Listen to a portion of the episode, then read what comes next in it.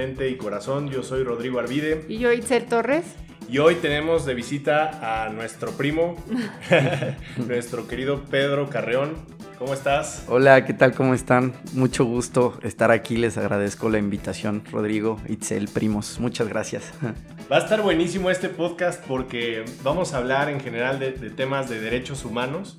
Y, y lo que quiero que vean es, reflexionen qué cerca de ustedes pueden tener personas muy, muy, muy valiosas. Nos juntamos a las carnes asadas, nos juntamos con la familia a hacer mil cosas. Los cumpleaños, y Navidad Navidades. Pero cuando ves lo, valioso que de, la gente que tenemos muy cerca, te vas a dar, eh, te van a dar ganas de, tener conversaciones más significativas o profundas. Está buenísimo. Sí, para mí es un gusto tener aquí a, Beto, a Beto Chino, aquí en confianza. Eh, digo, es, mi primo, es eh, primo hermano.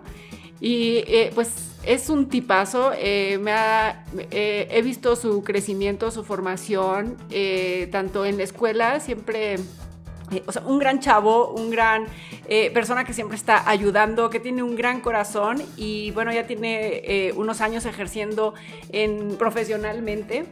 Y pues es un chavo apasionado de los derechos humanos, del bien, del bienestar de las personas, de la educación, de cómo mejorar, le encanta leer, este, siempre está al pendiente de todo el mundo, entonces me da muchísimo gusto tenerlo aquí y pues adelante, vayamos directo al tema.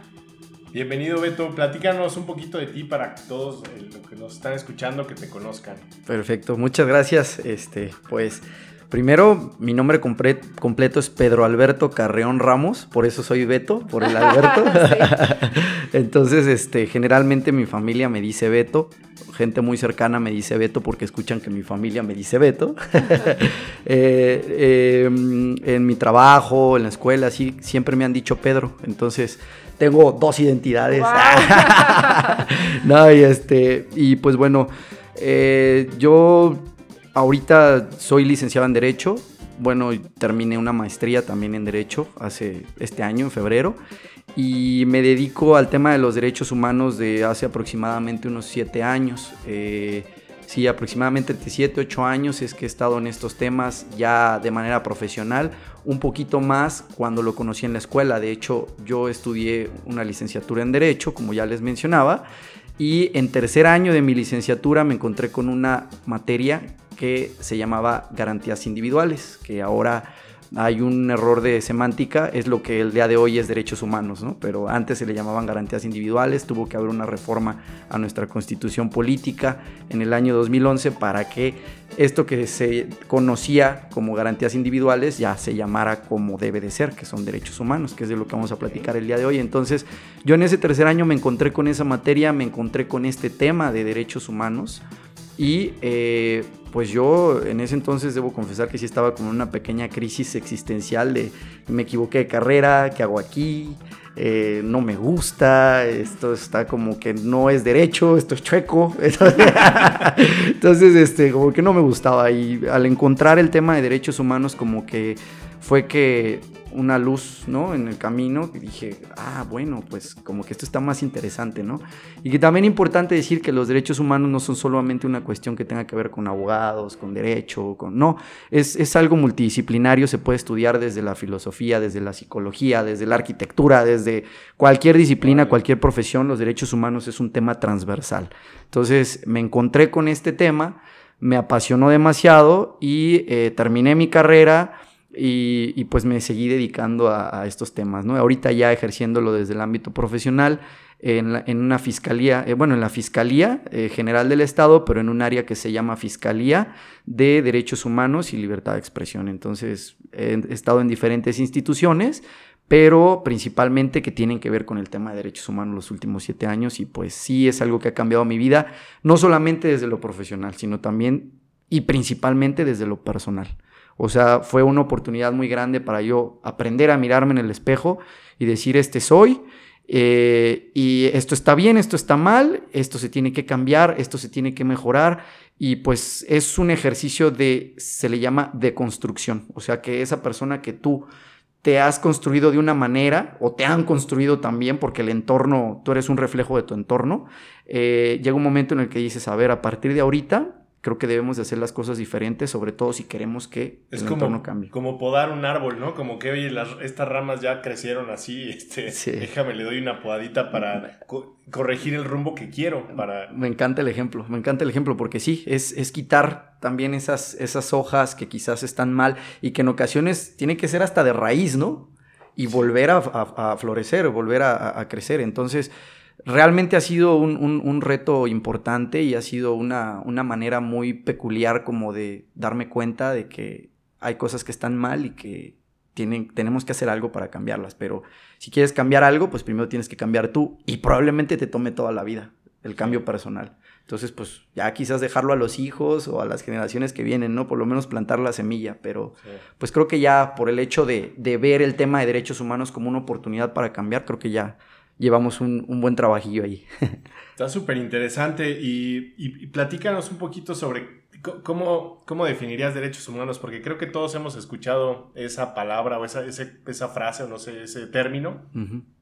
pero en realidad no sabemos y de repente pues todos nos sentimos como que tenemos derecho a que eh, me reconozcan como yo quiero ser reconocido, a que me exprese como quiero expresarme, a que me respeten, pero, pero ¿qué, qué, qué- qué significa o qué ¿Qué es derechos humanos? Muy bien, sí, pues eh, de entrada, eh, como siempre lo, lo- se comenta, ¿no? Hay, hay un video muy, muy interesante que les quiero recomendar que se llama, este, es, es de una organización internacional que se llama Human Rights, Human Rights Watch y que es acerca de pues, qué son los derechos humanos, ¿no?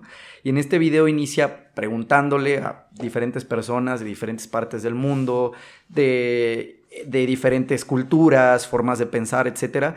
Y, y siempre el, el experimento es lo mismo, ¿no? Es de, de decir, si a todas estas personas les preguntas qué son los derechos humanos, cada quien te va a dar una respuesta distinta, ¿no? Unos te van a contestar con ejemplos, otros te van a contestar una definición muy técnica, filosófica, otra desde el ámbito jurídico, etcétera, ¿no? Entonces, a mí siempre me gusta quedarme con una definición que es como muy, muy esencial, muy específica, sin afán de meternos en rollos filosóficos, ni que eso sí es muy interesante y es muy padre, pero pues creo que lo ideal es de que todos lo entendamos, Sí, independientemente de lo que hagamos. Es, son esas facultades que tenemos las personas por el simple hecho de ser personas. Y quiero hablar de personas siempre y ojalá que, podamos aprender en nuestro país a hablar sobre personas porque es como el término más incluyente de todos, ¿no? Ahorita que está mucho la, discusión de que el todes, ¿no? De que por qué dices todes, por qué no dices todos y todas o nada más todos, ¿no? Que eso incluye a todas las, personas, ¿no? Entonces es hablar de personas, dejar de hablar mucho de individuo, ¿no? Porque no existe el individuo, ¿sabes? Entonces si hablamos de personas, estamos incluyendo como a todos Claro. los seres humanos, ¿no? Y, y por eso es que, digo, son todas esas facultades que tenemos las personas por el simple hecho de ser personas. No me importa si seas una persona de X raza, X sexo, X preferencia sexual, eh, que, que tengas cierta capacidad económica, lo que sea, ¿no? Oye, o sea, somos personas. Ahorita me surgió esta... Los derechos humanos dependen también, por ejemplo, de la religión o del país en donde vivas. O sea, cambian de acuerdo al país y a la región, porque hay, hay culturas como con tradiciones eh, extremadamente diferentes unas a otras, ¿no? Excelente. Es, es- es muy interesante eso porque en sí derechos humanos como tal surgen a raíz de la Declaración Universal de los Derechos Humanos, que fue eh, creada por un grupo de países en 1948. Eh, y en, en- en sí se pudiera decir que, por ejemplo, uno, un derecho humano es este tema de la libertad religiosa, ¿no? Que uno como persona puede seguir cualquier religión y cambiar de ella, incluso si así lo quiere, ¿no? Ya que dentro de la religión este, prohíban ciertas cosas, pues es, es punto y aparte, ¿no? Pero los derechos humanos son para todas las personas. Y los derechos humanos aplican. Hay un. eh, eh, esta declaración universal que les, que les comento es como el documento madre o es, o es el inicio de todo lo que ha cambiado hasta el día de hoy, 2021. Se hablan de generaciones de derechos humanos, se hablan de, de diferentes categorías, ¿no? Pero en esencia son 30 los derechos humanos básicos, que son de la Declaración Universal de los Derechos Humanos. De ahí surgen todos los demás. Y por ejemplo, en México, nosotros tenemos firmados y, aprobados por, por, este, por las autoridades mexicanas son 211 tratados internacionales en materia de derechos humanos. O sea, imagínense, solamente aquí en México, de 30 derechos humanos básicos que hay en un documento que es la Declaración Universal, surgieron muchos documentos y de todos esos documentos que han surgido, México ha adoptado 211. Entonces, imagínense el cúmulo de derechos que tenemos al respecto. Y, eh, y pues para, para, cada religión, sí, por supuesto que lo puede ver de diferente manera, ¿no? Porque mm. el aprender o el, o el, adoptar los derechos humanos tiene que ser un, un ejercicio dialógico. ¿Qué es dialógico? De diálogo. Tiene que ser un ejercicio en el cual puede adoptar la gente, eh, pero dependiendo de su, de su cultura, ¿no? Entonces, si su religión, si mi religión, por ejemplo, es católica, eh, una persona de religión musulmana, pues habrá cosas que no va a adoptar al igual que yo, ¿no? Por ciertas reglas que tenemos dentro de la religión. Pero los derechos humanos son claros y son básicos y son mínimos necesarios para que una persona pueda vivir con dignidad. La dignidad es el corazón de los derechos humanos. Oye, ahorita me acordé de, de una serie de me gusta mucho ver de repente las, las series de, que tienen que ver con doctores, ¿no? Como Doctor House y The Good Doctor y así. Ah, Entonces aparece el caso de, de, una persona que estaba eh, inconsciente por un accidente y necesitaba recibir una transfusión de sangre. Pero los, los papás de esa persona o los familiares eh, no querían que le hicieran porque estaba en una religión que no estaba de acuerdo con la transfusión sanguínea. Claro. Entonces dices, y los doctores dicen, bueno, pues yo me comprometí, yo necesito ponerle sangre para que viva. Y los otros dicen, no, pero es que no le, mi religión me impide que se ponga sangre. Y el cuate estaba inconsciente. Entonces... Ahí entra, sí, es una situación complejísima como muchas que se presentan hoy en día. Y no nos vayamos tan lejos, porque estamos hablando de, de, de una serie que en un contexto quizás en Estados Unidos, dependiendo de la serie, pero eso ha sucedido aquí mismo, en Michoacán. En el IMSS han, surgido ese tipo de asuntos y han llegado quejas a la Comisión Estatal de Derechos Humanos por este tema de, las transfusiones sanguíneas y todo eso. O sea, un familiar se queja porque le transfundieron sangre. Ajá, así es. Y, y, y, en este caso, que son casos muy complejos, pues, pues es dependiendo de, de cómo, de, de, qué régimen o de qué, de qué contexto estás viviendo. O sea, cada caso concreto, eh, esto es lo complicado, ¿no? Del tema de los derechos humanos, que cada caso concreto tiene diferentes aristas y se puede analizar desde diferentes puntos de vista y puede haber este, distintas soluciones, cada, cada caso concreto. Es, es porque depende de dónde lo veas, ¿no? O sea, tú lo estás viendo desde una familia que es de una religión distinta a la tuya, entonces tú dices, estos son los derechos humanos y te tienes que aclimatar a esto. Espérate, yo ahí eh, no, no lo diría como tal, ¿verdad? O sea, porque no es una imposición. Y precisamente es una de las resistencias que se tienen en el tema de derechos humanos, que dicen es que es un invento imperialista, es un invento en donde que es un pretexto que se utiliza para poder someter a ciertas culturas.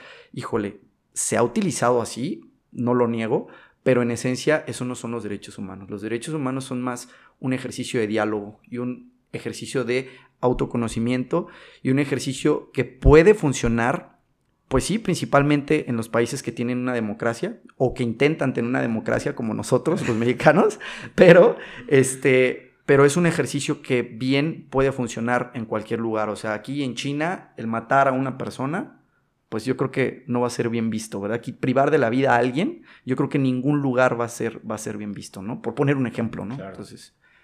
Sí, como esos 30 derechos fundamentales, yo creo que lo, generalizan y abarcan y ya cada cultura y país está eh, como que los va adaptando o, los va desglosando, desmenuzando como necesitan. ¿no? Así es.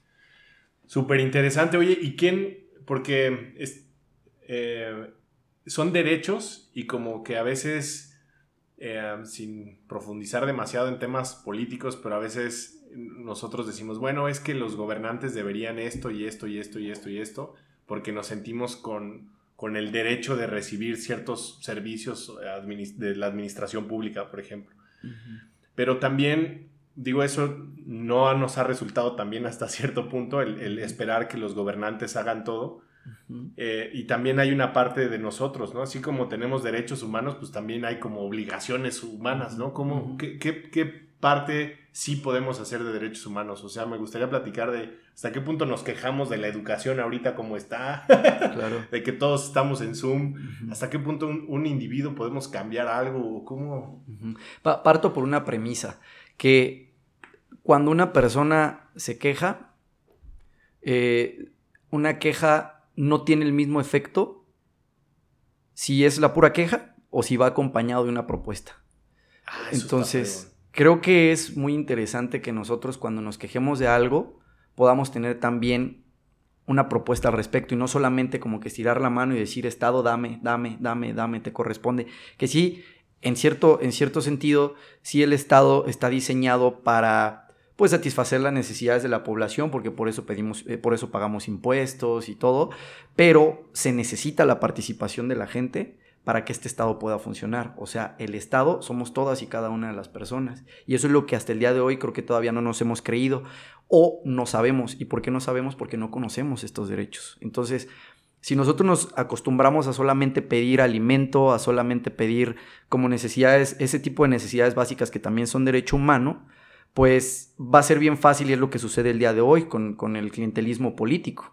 Tú llegas a una comunidad en donde, a una colonia, en donde no hay ni pavimentación, que a veces no tienen ni servicios básicos como agua, este, y de repente tú les llevas despensas o les llevas esas cosas de las cuales carecen, ellos, y, sin problema les dices, oye, a cambio del voto, ¿no? Entonces, ¿cómo una persona se va a incluir en una democracia si no tiene ni siquiera los servicios más básicos? Y desde ahí parte el poder político, lamentablemente, y el Estado en muchas ocasiones es lo que genera, ¿no? Lo que quieren son clientes para mantenerlos controlados. No me conviene que tengan todo pavimentado porque entonces, ¿cómo le voy a hacer para que voten por mí? Así es. O sea, es, administrar. O sea, dicen que, lamentablemente eh, es, es como administrar los problemas, ¿no? para que tú puedas tener a tu merced a la gente y pues la gente no se incluye. Entonces es bien importante la participación de la gente.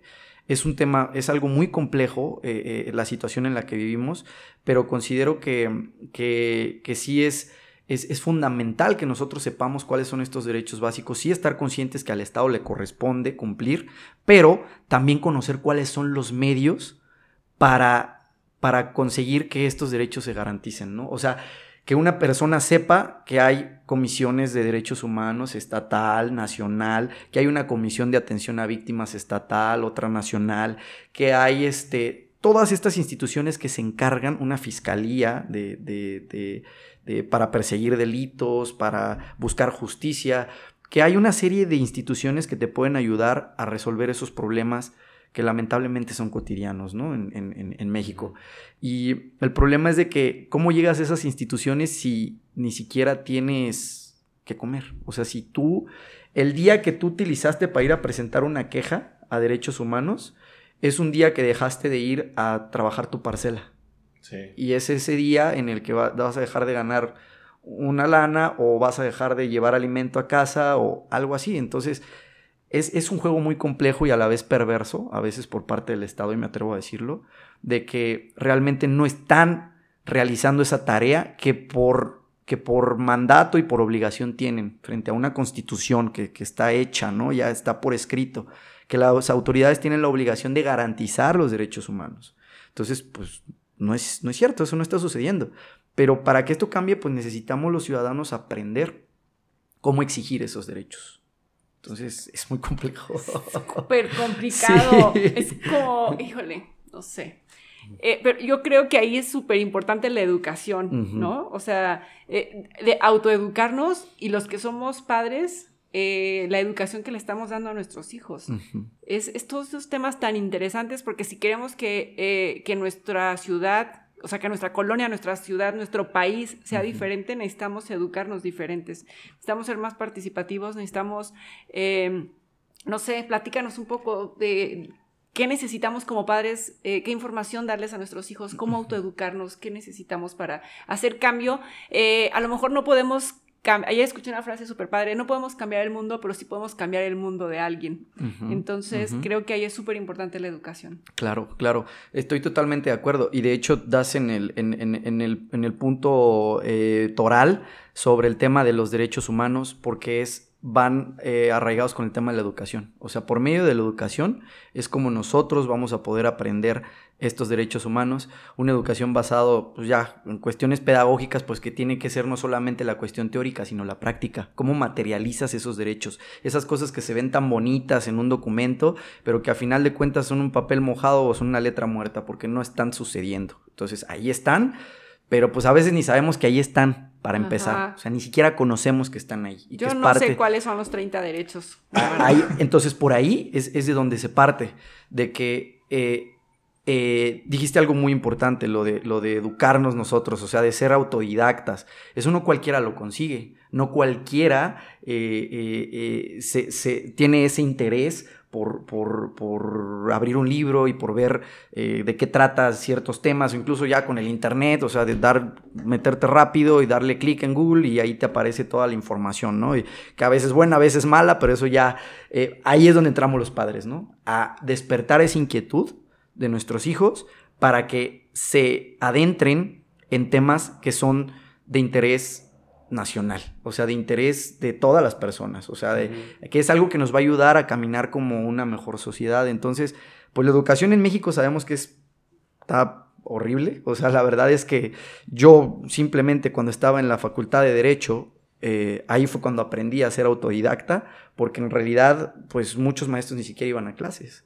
Yo tenía una, una biblioteca, yo decía, bueno, yo quiero aprovechar este tiempo libre, pues ya sea para trabajar o por lo menos para meterme a la biblioteca y ver qué puedo entender acerca de esta clase. Entonces, pues a mí me tocaba leer por mi cuenta y ya de repente cada venida del Papa que llegaba el maestro de determinada materia, ya pues le preguntabas, oiga, y respecto a esto, respecto a lo otro, y pues, hay más o menos, ¿no? Y lamentablemente este, sí, sí es un poco triste que el día de hoy haya materias que pues, casi, casi, casi que las pasé de noche, ¿no? O sea, hay materias que realmente no entiendo, como el tema del derecho fiscal. Derecho fiscal nunca tuve un maestro como tal. O sea, me lo cambiaron como cuatro veces, veíamos dos, tres temas. Y pues derecho fiscal es algo muy interesante, es algo que, que, muy básico, de hecho, para vivir. Y ya cuando eres adulto, creo que es muy bueno que lo entiendas, ¿no? Lo fiscal. Entonces, eh, yo batallo mucho con esa materia. Que siempre tengo que hablarle a mi hermano, a, Pato, a Ricardo, para que me, me, me, explique ciertas cosas, o a otros amigos economistas que saben de impuestos, etcétera, ¿no? Entonces, el chiste es de que sí debemos de aprender a nosotros verlo por nuestra cuenta, pero también es bien complicado. Y, y, y pues, imagínense, si hay personas que no pueden llevar ni siquiera alimento, por la situación en la que se vive y que no hay oportunidades laborales, no hay oportunidades para, mucha gente, pues cómo se van a cómo se van a enfocar, o sea, cómo vas a ir a estudiar con el estómago vacío, ¿no? No te concentras. Sí.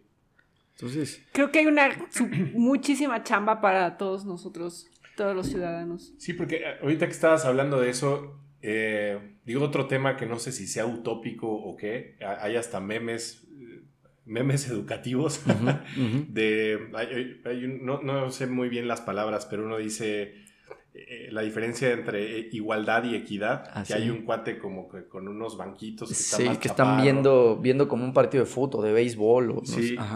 Y, y como es muy interesante ahorita que decías todo eso hay personas que digo por ejemplo nosotros tres tuvimos la oportunidad de recibir una educación superior con muchos defectos, por ejemplo, pero tuvimos esa oportunidad. Hay tanta gente que no tuvo esa oportunidad. Ni la básica. Ni la básica. Entonces, como también, no sé si exista una responsabilidad genuina o debe ser una responsabilidad moral y ética de, todos nosotros, decir, bueno, yo me tocó esta situación privilegiada.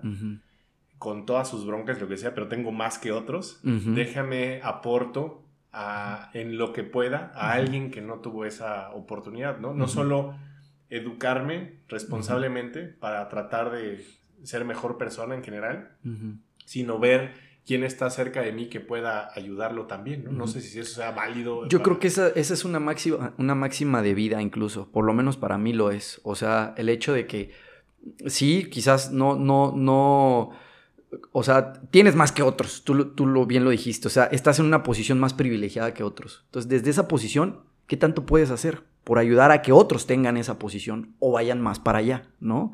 Entonces, yo creo que ese es el reto y yo creo que esa debería ser una máxima que deberían tener todos los políticos, ¿no? Que, o, los tomadores de decisiones en general, no solamente los políticos, servidores públicos, este, eh, de cualquier ramo, ¿no? Eh, que, estando en esa posición se supone que es para servir a la sociedad. Pues sírvela bien, o sea, desquita tu sueldo, ese sueldo que nosotros te estamos pagando, ¿no? Bueno, en este caso yo soy servidor público, a mí me pagan, yo desquito ese dinero que me están pagando con sus impuestos, ustedes, yo también me lo estoy pagando con mis impuestos, este, mi familia, mis amigos, todos. Entonces, hay que desquitar esa posición y si tú tienes una posición privilegiada como servidor público, realmente enfócate en ser un servidor público y no otra cosa. Entonces ahí sí, nosotros como servidores públicos somos empleados de la gente y no para verlo en un término como despectivo de que hay, eh, porque hay gente que dice, tú eres mi empleado, pero así como queriendo, pues es que la verdad es que sí, o sea, somos empleados de la ciudadanía y tenemos que cumplir con las expectativas de la ciudadanía, hacer las cosas de la mejor manera que, sea posible, ¿no? Entonces, em, yo creo que sí es bien importante. Eh, también enfocarnos en, cuál es el rol que tiene cada uno dentro de la sociedad, qué es lo que, es lo que hacemos o qué es lo que nos toca hacer por, por una chamba, ¿no? Y, pues es complejísimo. por una chamba y, como por responsabilidad moral. Responsabilidad moral, exacto. Y lo, Yo lo que, que no soy servidora este, pública, pero siempre hay alguien a quien puedes ayudar, a quien puedes eh, a lo mejor acercar información este, Escucharlo. Hay veces que la gente necesita ser escuchada. Sí, sí, sí. O con el simple hecho de decirle, ¿sabes qué? Eh, te puedes acercar a tal institución para alguna situación. Sí, escuchadas, pero, pero acercar la información necesaria. O el libro que a lo mejor necesita para ese momento de su vida, ¿no? o, la asesoría de que están estas oficinas. Me enteré que hay estas oficinas, date una vuelta, a lo mejor ahí encuentras apoyo. Eh, y más como mujer, que hay muchas mujeres que pasan por situaciones difíciles, este, por relaciones difíciles, por injusticias, mejor de pareja o cualquier problema que tengas, hay una oficina donde, donde eh, nos pueden ayudar. Pero como no sabemos, eh, a veces el miedo nos, nos, paraliza, ¿no? No sabemos qué hacer. Así es. Entonces, bueno, si hay alguien que esté escuchando y que esté pasando por eh, no sé, ¿cómo puede apoyar eh, derechos humanos o la fiscalía? Porque es un tema que yo no conozco. Claro. No sé, o sea, como dice Rodrigo, lo escuchamos, pero realmente no conocemos, no sabemos a dónde podemos acudir o cómo nos pueden ayudar o qué, qué tenemos que hacer cuando estemos pasando por situaciones eh, de abuso, por ejemplo. Sí, así es. Una, una situación es de que cada institución luego se dedican a diferentes cosas, ¿no? Entonces, eh, de entrada, pues ahí hay, una, hay un grado de dificultad para saber a dónde acercarte. Incluso a veces en los estudios nacionales llegan a decir que es revictimizante tener tantas instituciones y no saber a cuál ir. O sea, si naces como institución, pues hay que dar difusión y hay que explicar cuáles son las funciones de cada una de ellas constantemente, constantemente. Entonces, este, que, eh, eh, en términos muy generales, por ejemplo, hay dos vías para el tema de derechos humanos. Una vía que se le llama jurisdiccional y una que se le llama no jurisdiccional. La jurisdiccional es la que tiene que ver con los temas de, que resuelven los, jueces, que resuelven las autoridades, que hay, hay sentencias, por ejemplo. Eh, eh, en el caso de, por ejemplo, acá la Fiscalía de Derechos Humanos, una persona que, un periodista, supongamos que un periodista lo golpean y le roban su cámara, ¿no? Estamos ante un delito, ¿no? Pues ser lesiones y robo eh, de entrada. Entonces, de ahí Tú haces una investigación como Ministerio Público, esa investigación tú se la vas a presentar a un juez y el juez va a determinar si la persona que golpeó y que, y que si realmente lo hizo, ¿no? Que fulanito de tal golpeó y le robó la cámara a fulanito de tal. Entonces, a partir de ahí, se genera esta sentencia, ¿no? Te vas tanto tiempo a la cárcel, si, si cabe, pues si son lesiones graves, y etcétera, ¿no? Dependiendo. O si es nada más este, una cuestión más administrativa, en donde solamente vas a pagar la reparación del daño, etcétera. Esto en términos muy, muy, muy generales, porque es mucho más complejo. Y la parte no jurisdiccional es lo que es como de carácter un poquito más administrativo, no tanto de punibilidad, o sea, no tanto de castigo, de cárcel, de, sino más que nada como cuestiones más de multas, más de amonestaciones, más de inhabilitación en tu trabajo, o sea, una cuestión más administrativa, no punitiva, no de castigo. Entonces, eh, eh, en el ámbito no jurisdiccional, lo que hacen es de que tú vas, la Comisión Estatal de Derechos Humanos es una institución de carácter no jurisdiccional, donde tú presentas una queja, pero cuando un servidor público violenta un derecho, o sea, siempre va a ser de servidor público hacia ciudadano, porque entre ciudadanos hay otras instancias. Están los, los juzgados civiles, están, este, pues si vas y presentas una denuncia a la Fiscalía de Derechos Humanos, pero una violación a derechos humanos como tal, o sea, de, tiene que partir de una autoridad hacia un particular. Y esa es la parte no jurisdiccional, que también se puede ir a lo jurisdiccional, o sea, tú también puedes denunciar penalmente a una autoridad. No solamente mm. quejarte de ella y que la destituyan de su puesto o que te repare el daño, también lo puedes meter a la cárcel. ¿eh? Ojo ahí. Entonces, si no sabemos esto, imagínense cómo le vamos a hacer para exigir nuestros derechos.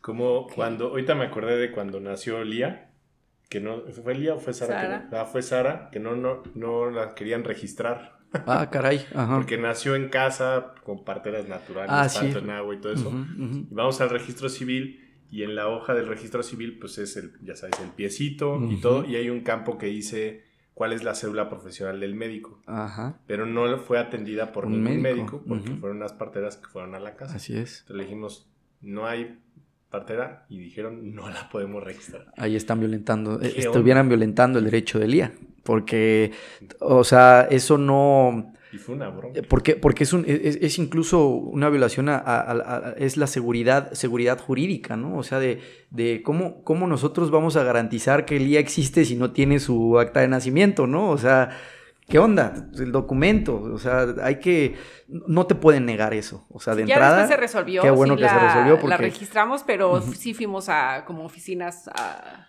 Tuvimos que ir con el, con el delegado. y hay un libro donde dice que sí puede ser registrada si es atendida por una partera. Sí, totalmente, totalmente. Y es que, o, sea, e, ¿en qué momento vamos a negarle como la, la, la pues, esa existencia jurídica, o sea, en la ley a una persona por el hecho de nacer por, por medio de una, de una partera. Es más, si por al que lo había recibido Rodrigo, por ejemplo.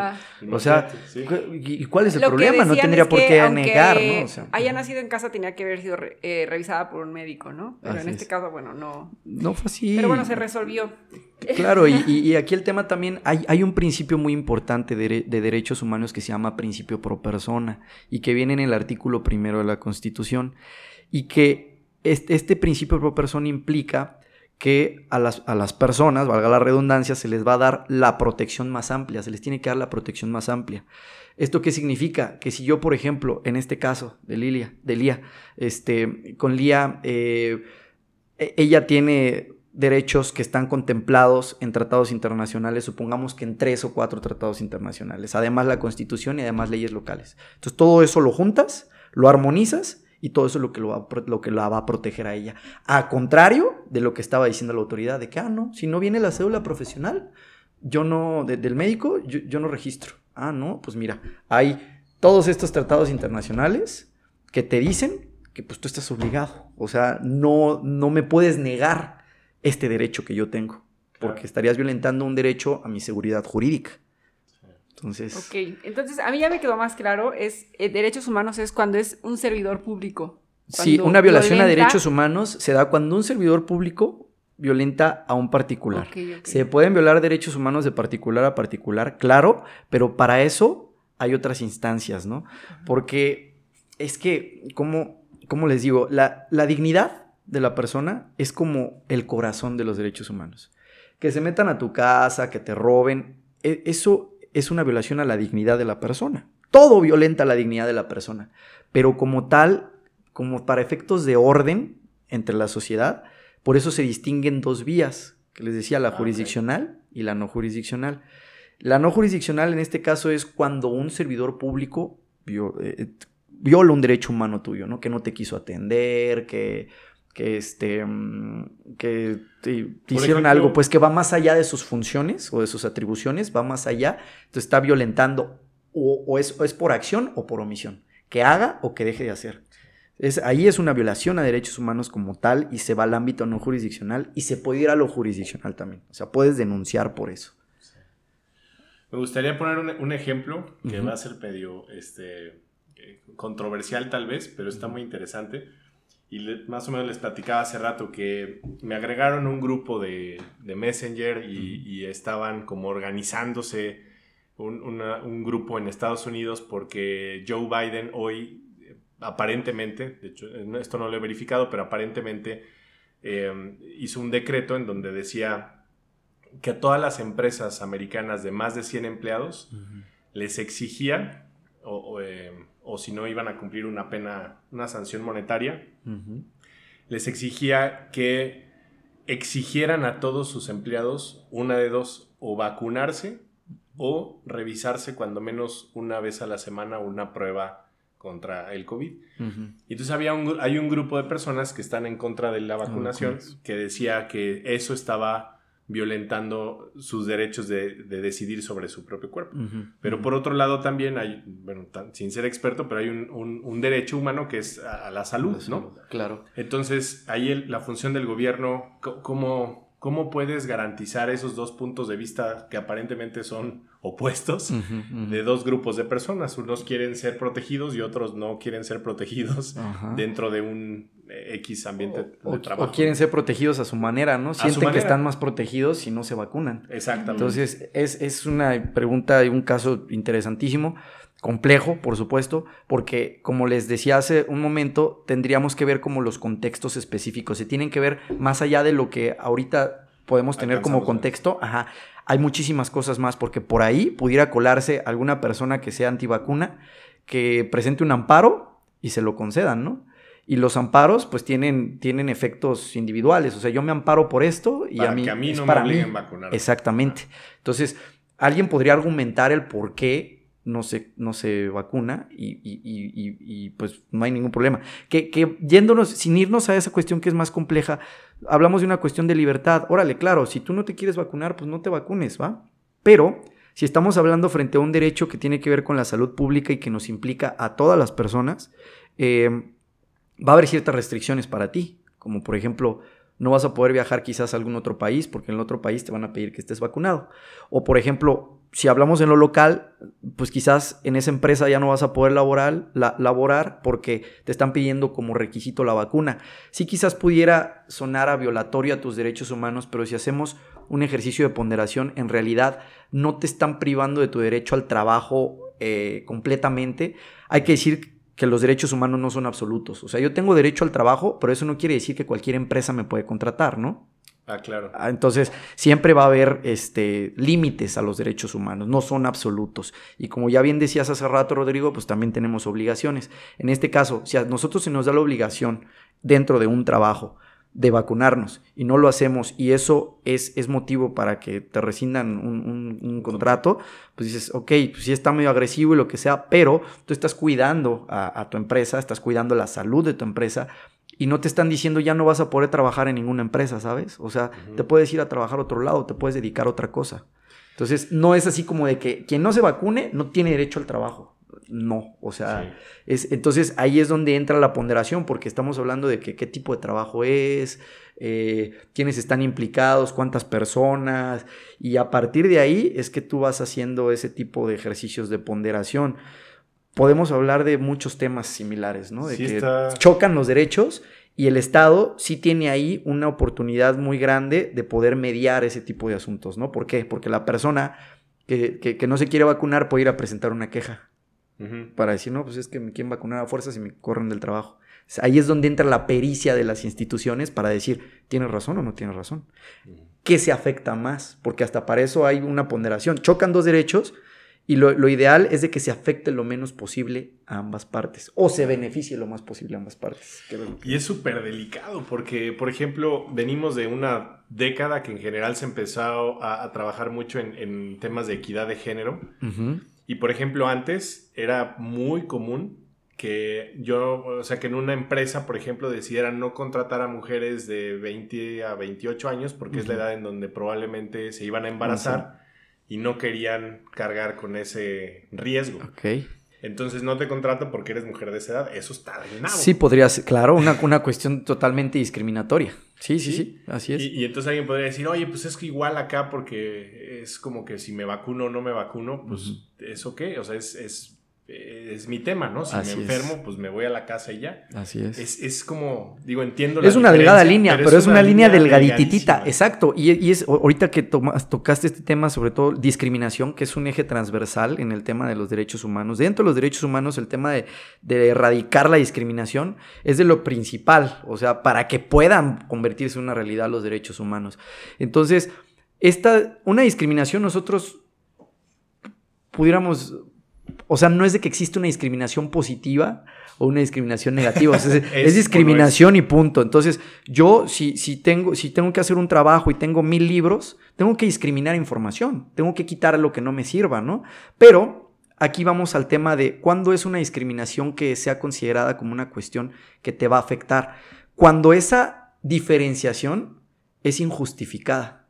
¿Sí me explico? Por ejemplo, eso, tienes entre esta edad y esta edad, es no es justificable que, que, te, que a ti no te den el trabajo, porque estás además atentando ante una categoría protegida que se le llama, que es por ejemplo el tema de ser mujer. O sea, que, la, que las mujeres eh, eh, hoy por hoy, si bien es cierto que están ganando mucho terreno, se sigue considerando en una situación de vulnerabilidad por el contexto en el que vivimos, sobre todo aquí en México. Entonces, claro que también una mujer que, que, que, que este que está buscando un trabajo y que está embarazada y no se lo quieren dar porque está embarazada, caray, híjole, es como, ¿sí me explico? Es, una cuestión, sí, discriminatoria, porque no, no hay una justificación objetiva, algo real o algo razonable para que no te den ese trabajo, ¿sí me explico? Si, si yo quiero ser piloto aviador y mido 1,69 y pues obviamente para poder hacer bien las cosas dentro de una nave yo tengo que medir un 80, pues por supuesto que está justificable que te digan tú no puedes ser piloto aviador. seas hombre o mujer. Exacto, exactamente. Ajá, ¿por qué? Porque no alcanzas eh, eh, eh, el tamaño para poder maniobrar. Es incluso peligroso para tu vida y para la vida de los demás, ¿no? O sea, a eso es a lo que me refiero. Y por eso la línea es tan delgada. Porque luego también hoy pensamos que todo es discriminación. Cuando no es también es bien fácil que todo el mundo ahorita se ofende porque lo discrimina. Así es. Me han llegado asuntos en donde incluso hay personas que, porque lo reprueban en la escuela, llegan a, presentar denuncias por discriminación. ¿De verdad? ¿De verdad? ¿De verdad te han llegado? Han llegado asuntos así. Entonces cuando dices, oye, pues imagínate, si tu asunto procede, imagínate cuántos maestros ya no van a querer reprobar a nadie. Y no porque sea un mandato reprobar, sino porque simplemente, pues tienes que tener ciertos estándares o tienes que cumplir, no, no estándares, tienes que cumplir con ciertas cosas para poder pasar de año, obviamente, ¿no?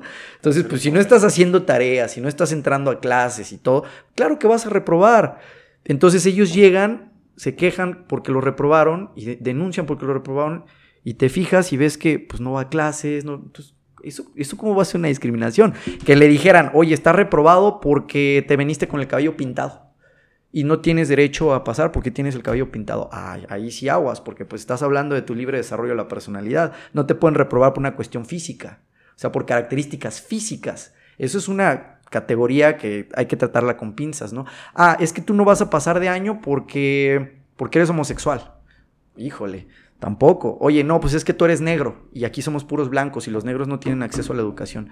Discriminación. O sea, ¿sí me explico? Eh, tiene que haber una situación eh, que sea justificable eh, para, que, para que no sea una discriminación. ¿Sí me explico? Y si es injustificable, pues por supuesto que es una discriminación. Pero a ver, encontrar eso la verdad es que sí es complejo. Está cañón. Tiene que ser caso por caso. Es posible generalizar.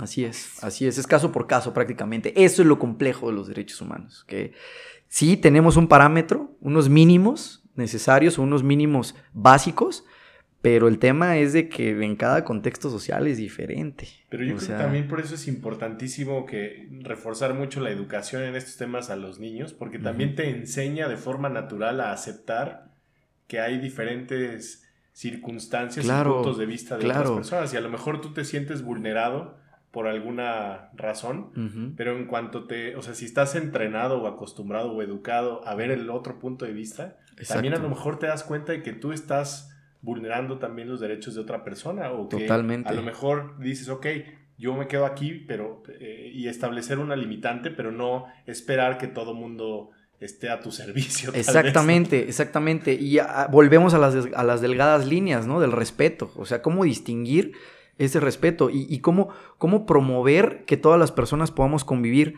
de manera armónica, porque definitivamente, pues lo que no entendemos es de que dicen, es que todos somos iguales. Pues no, en realidad no somos iguales. Al contrario, todos somos diferentes y hay que aprender a aceptar esas diferencias.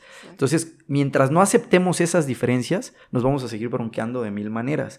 Y mientras eh, eh, eh, empiecen a, segregar o a separar grupos, pero en función de cuestiones físicas o de cuestiones que no tienen razón de ser, pues esto se va a seguir replicando. Y para eso también existen las acciones afirmativas, como eh, que, se le llaman las acciones afirmativas, es de que son, son decisiones que se toman momentáneamente por parte del Estado para, para tratar de erradicar esa discriminación. Por ejemplo, el tema de las cuotas de género, ¿no? Que dicen, ah, pues si hay, hay, hay 50 hombres y 50 mujeres, tiene que haber, por lo menos, ¿no? ¿Por qué? Porque el contexto que está viviendo ahorita la mujer es desigual al que vivimos los hombres. Entonces, si hay 20 mujeres contratadas y 90 hombres en, un, en una oficina pública, por poner un ejemplo de muchos que puede haber, estamos hablando de que, oiga, que se vean más mujeres, o sea, porque a las mujeres no las están dejando trabajar en esa posición. Entonces, una acción afirmativa es decir, no vamos a contratar hombres. Y yo puedo alegar, oigan, me discriminan. Sí, pues, pero a ti te está yendo mejor, carnal. O sea, tu, tu, posición dentro de la sociedad es, mucho más privilegiada al de la mujer. Entonces, aguanta, busca otra cosa. ¿Sí me explico? Y sí, claro que a la gente le puede molestar. ¿okay? ¿Por qué hay feminicidio? ¿Y por qué no homicidio? No, no, no, eso es discriminatorio. Si matan a más hombres que a mujeres. Sí, sí, es cierto, tienes razón. Matan a más hombres que a mujeres. Pero a los hombres no los matan por ser hombres. Y a las mujeres sí. ¿Y eso qué significa?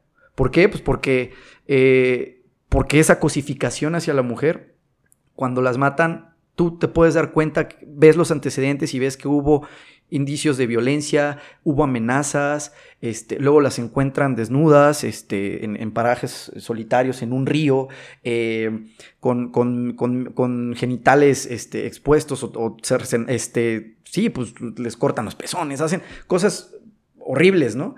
Y eso sucede a la mujer cosa que muy difícilmente al hombre le sucede. Y tiene que ver con un contexto machista y por eso también es tan difícil por ese contexto que los hombres aceptemos que por eso existe un feminicidio, porque es un delito muy grave, porque están matando a muchísimas mujeres y por ser mujeres, o sea, por celos, porque se pinta, porque se pone falda, porque por mil cosas. Y así la, violencia se va escalando, escalando, escalando hasta que termina en algo que ya no tiene marcha atrás, ¿verdad? Entonces, esa es la situación. Una pregunta ahí. ¿Todos los asesinatos eh, a una mujer son feminicidios? No todos, pero lo ideal es de que se empiece a investigar como si fuera un feminicidio, por el contexto. Por el contexto, es decir, es un homicidio, sí, claro, la mataron pero, a ver, vamos a ver todo el contexto. ¿Dónde la encontraron? Estaba en un río. ¿Cómo estaba? Maniatada, amarrada de las manos y, desnuda. después de una investigación se tipifica, o sea, se clasifica. Exactamente, se clasifica. Ajá, sí, yo, yo puedo decir, yo vengo a denunciar a fulanito de tal, mató a esta mujer, eh, eh, eh, es, es, tal persona y la mató y, y tú dices, ah, pues la mató, es un homicidio, ¿no? Pero ya dependiendo de las características, empiezas a ver. Entonces, lo más grave es que sea un feminicidio, porque es otro contexto, es en otras condiciones. O sea, no solamente fue que llegó y le dio un balazo, pum. no, hubo violencia sexual. matado a ocho personas Exactamente. Y había dos mujeres. Exactamente, no, sino que hay contextos. Y eso es lo complejo, ¿no? De que tienes que ver si hubo violencia sexual, si todas las características que implica esto. Y, y pues obviamente tiene mayor penalidad y tiene mayor impacto social y genera miedo, obviamente, para la mujer, genera, y para los hombres también, o sea, genera muchas cosas. Esto es un problema de carácter nacional y mundial. Entonces, sí matan a más hombres en el mundo, pero no en las mismas condiciones. Que y eso hace toda la diferencia. Así es. Y, y esto tiene que ver con derechos humanos, o sea, reconocer que las mujeres deben tener los mismos derechos se les deben garantizar de igual manera que a los hombres. Entonces se hacen este tipo de acciones afirmativas que no van a ser permanentes, porque si no va a llegar un momento en el que ya estamos en igualdad de condiciones, ¿no? Hombres y mujeres, pero de repente pum, pum, pum, pum, pum y ya se arma un embrismo, ¿no? por ponerle de alguna manera. Ya no va a ser machismo, ya va a ser embrismo. Y ahora va a ser lo mismo que hacemos los hombres machos con las mujeres, pero ahora las mujeres hembras con los hombres, ¿no? Entonces, esa es la, idea, ¿no? Que, que, lleguemos a esa estabilidad en la que tanto hombres como mujeres podamos este, tener los mismos derechos y quitar esos roles o estereotipos de género de decir la mujer es para la casa, el hombre es para proveer, la mujer no puede estudiar, el hombre sí, la mujer no puede trabajar, el hombre sí. Se ha ido quitando poco a poco, afortunadamente. Pero... Lo interesante es que dentro de esta forma de pensar es, por ejemplo, en ese estereotipo, ¿no? La mujer es para la casa, el hombre es para proveer. Ese, el, el problema es, bueno, como lo estoy entendiendo ahorita, es que si soy mujer o, por ejemplo, si soy hombre y a mí me gusta estar en la casa, que a fuerza me manden afuera porque, porque tengo que cumplir con el estereotipo. Exactamente. Pero puede haber hombres que le, que le guste ir a trabajar y en una relación con una mujer que le guste estar en casa. Y, no está mal. El tema es que puedan sentirse libres. Respetados. De desarrollar su vida y respetados como quieran. Totalmente. Estoy totalmente de acuerdo. Y, y siempre, bueno, después de entender estos temas, soy un convencido de que la, los roles de género, lo, que, los roles dentro del hogar, por ejemplo, lo que hace el hombre, lo que hace la mujer dentro del hogar, puede ser algo completamente distribuible entre ambas partes. O sea, excepto, por ejemplo, el, amamantar. O sea, solamente la mujer puede darle leche a su hijo, a su hija, eh, y, te diré, porque pues está la leche eh, en polvo y el hombre, pues de alguna manera también puede alimentar a los bebés, ¿no? O sea, pero por poner un ejemplo ya quizás como muy, muy concreto, los hombres podemos hacer de amos de casa, o sea, claro. podemos de, trabajar en el hogar y la mujer puede estar trabajando en la calle, estar en una empresa, estar en gobierno y el hombre puede dedicarse únicamente al hogar y a los hijos. Y, como bien lo dijeron, o sea, por supuesto que, que, es, el hecho de, sentirse libre y de sentirse bien con lo que se Y con todo eso también hay cosas que, que bueno, eh, yo creo que también de forma natural eh, surgen para hombres y mujeres. Por ejemplo, en general, eh, hay estudios que se ve que hay más ingenieros hombres porque el cerebro de los hombres está más orientado como a objetos, como a cosas así, ¿no? Entonces, en general, para un hombre es más fácil entender ingenierías. Por eso hay más ingenieros hombres que mujeres, en, en, general en las carreras. Pero hay mucho más eh, mujeres en temas que tengan que ver con el sentimiento o el, eh, la compasión Total, y la sensibilidad, ¿no? Por ejemplo, hay mil veces más enfermeras que enfermeros porque las mujeres de forma natural tienen, son más sensibles, ¿no? Entonces, llevándolo a, un hogar, a lo mejor la mujer quiere salir a, trabajar y trabaja y es exitosa y todo, pero también esa conexión que hay con los hijos, que viene muchas veces por amamantar, pero también esa conexión hay veces que, este, digo, nosotros los dos trabajamos en casa y todo, pero hay conexión que tienen mis hijas con, con Itzel que yo no puedo tener porque hay, es, diferente. Sí, totalmente. Totalmente. Es, bien interesante. Y, es, interesantísimo lo que dices porque sí, yo también coincido y sé y he visto estudios sobre ciertas tendencias, pero lo importante, y ojo aquí porque es peligroso, es no no creer que, por ejemplo, una mujer, que, es el error que se llega a cometer, una mujer no puede ser ingeniera porque es marimacha o porque es machina, o que una mujer no puede jugar fútbol, o que un hombre no puede hacer ballet, o que un hombre no puede hacer gimnasia. O sea, a, eso, eso, eh, ahí está esa delgada línea, volvemos a lo mismo, o sea, en la que sí puede haber ciertas tendencias, pero esas tendencias no convertirlas como en etiquetas o en estereotipos en donde te digan esto solo es para el hombre y esto solo para la mujer. O sea, lo importante es de que tanto el hombre pueda hacer cosas que socialmente eh, eh, estén como más catalogadas de mujer y viceversa. O sea, que la mujer pueda hacer cosas que estén más catalogadas como para que hagan los hombres. O sea, esto yo creo que es de las principales resistencias que se, que se, pueden que se tienen en el tema de derechos humanos, que, que se rompen los roles de, género. O sea, que, dice, esto es de hombre, esto es de mujer. No, madres. Esto es de hombre y de mujer y esto es de hombre y de mujer. Y todo lo podemos hacer. O sea, se puede. Si tú quieres, puedes hacerlo. Y yo creo que es sumamente importante cómo educamos a nuestros hijos, porque es. desde ahí viene, ¿no? Desde ahí parte. Sí es. De, desde los juguetes. Esto es de niño, esto es de niña. Exacto. O Los azul, colores. azul Ajá. hombre, rosa ah, rosa mujer. O sea, ¿qui- ¿quién dijo eso, no? ¿En qué momento se construyó esa visión que empezamos a, a- a encaminar y no dejamos ser libres a las Y, y ahí personas? es una gran responsabilidad como padres, de, de mamá y de papá, eh, de, de cómo educamos a nuestros hijos, de, de quitar esas... eh, todo, todo eso que después se puede convertir en algo negativo, eh, en machismo o demasiado eh, feminista. Embrismo no sé sería, cómo po- llamarlo, ¿no? Pero creo que, digo, definitivamente hombres y mujeres somos diferentes. Así es. Este, físicamente, digo, todo lo podemos Sí, hacer. Los dos biológicamente. podemos hacer todas las cosas, pero hay cosas que yo prefiero que la haga el hombre. Claro, por ejemplo, Cargar- cargar algo muy cargar pesado, algo, ¿no? Cambiar la llanta del carro, revisar Claro. el aceite, sí lo puedo hacer, pero Prefieres que lo haga otra lo persona. haga- Y habrá mujeres Y que sí quisieran hacer eso, exacto. Claro. Tenemos medallistas olímpicas que levantan Que pesas, cargan hacer. más que yo, que soy hombre. O Sí, sea, claro. entonces. pero ahí es el respeto, ¿no? Sí, es como, no sé, el apoyo entre los dos, el Ajá. complemento siempre entre los dos, pero no está mal eh, una o la otra. Entonces, que exacto. educar a nuestros hijos eh, con, todo, con toda esta información, ¿no? Con todo esto de Respeto, respetar. eso. Creo que lo más importante El es respeto, respeto a es. los gustos, a, a- a la forma en cómo visten, a todo.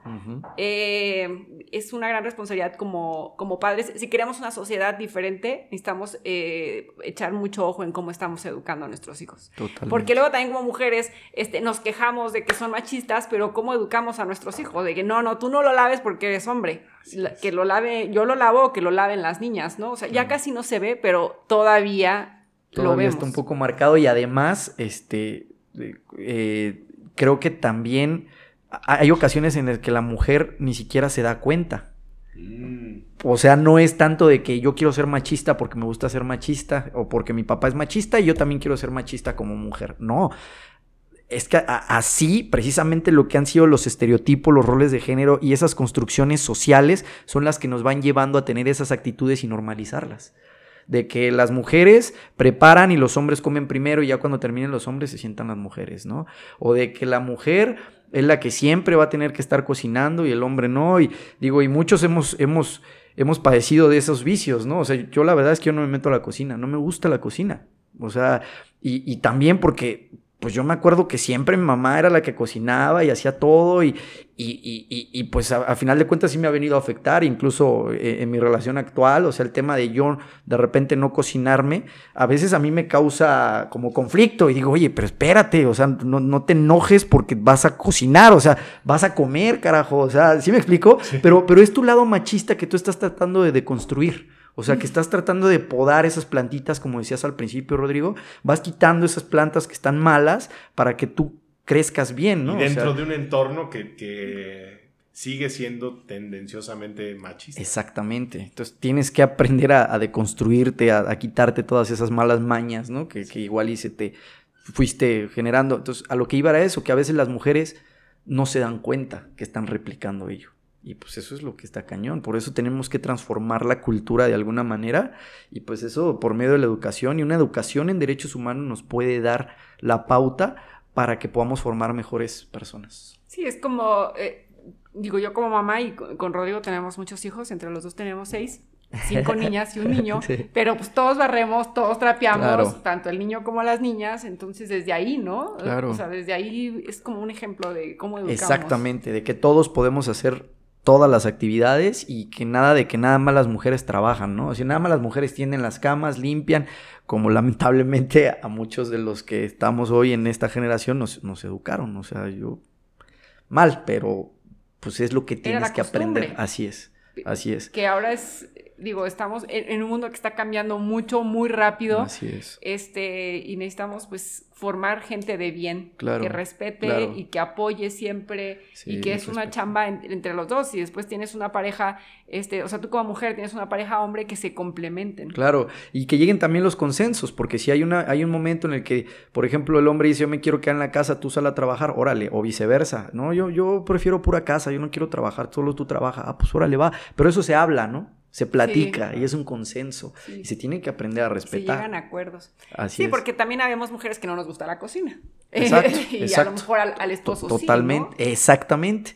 Exactamente. En el caso de, por ejemplo, a, a Memo, a mi cuñado Guillermo, a él le gusta muchísimo la cocina. Y ahí lo ves y cocina bien rico. Entonces es, es como, como de, no por eso vamos a decir, ay, es que es medio afeminado porque le guste. Pero se dice porque, porque estamos en ese contexto, ¿no?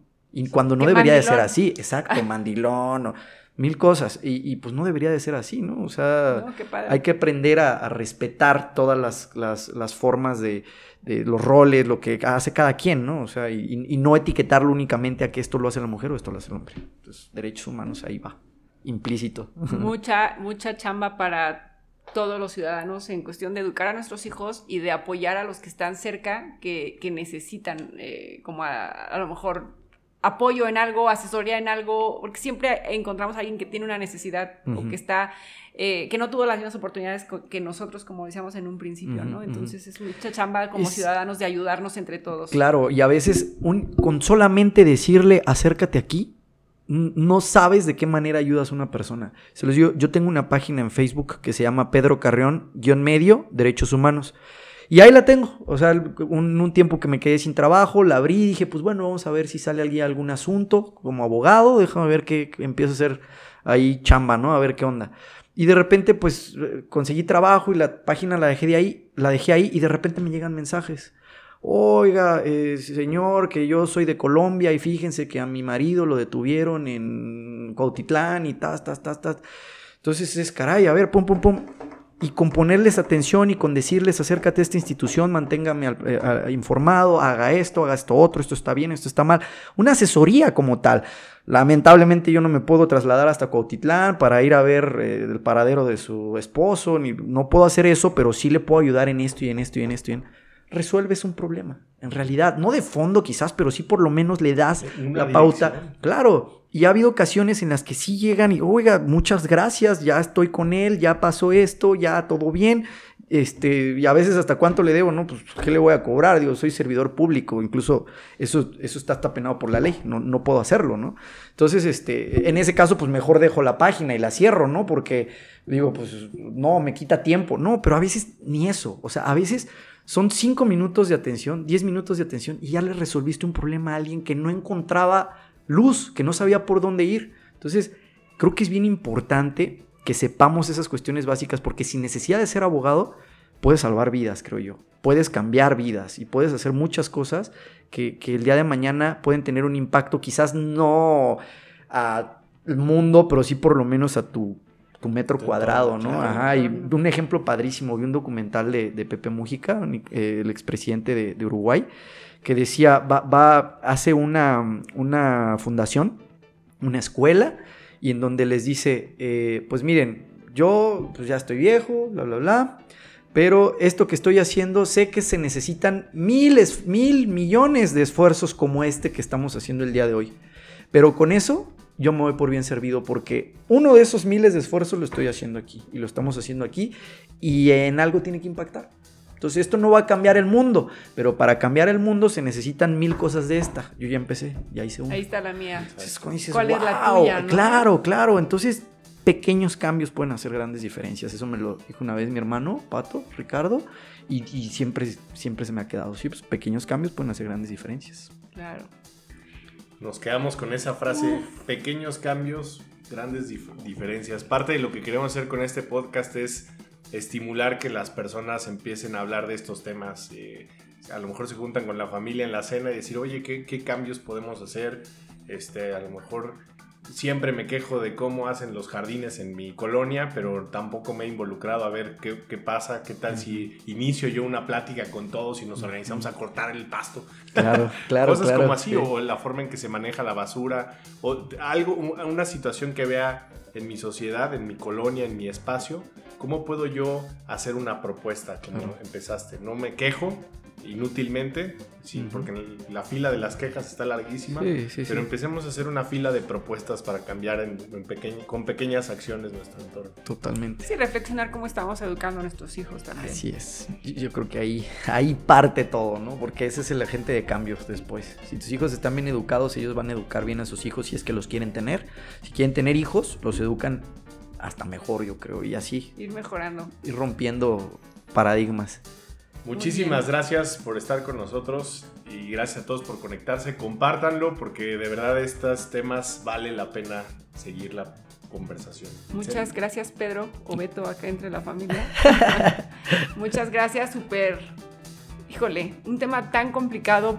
Quedan muchas dudas, ¿verdad? ¿no? Sí, sí, sí. ¡ah! No, hombre, y, y de, de verdad, ya hay ocasiones en las que yo puedo estar hablando cuatro o cinco horas, he dado cursos hasta de ocho horas y así, y, y no se acaba. O sea, siempre hay de qué hablar. Y eso que ahorita no hablamos de- del lenguaje inclusivo, no hablamos del aborto, no, o sea, No, hay muchísimos temas que dan, pero para tratar horas, pero el día que gusten yo vengo aquí y platico. Muchas gracias, muchas gracias por tu tiempo, muchas gracias por escucharnos. Nos vemos en el próximo podcast. Gracias a todos, nos vemos.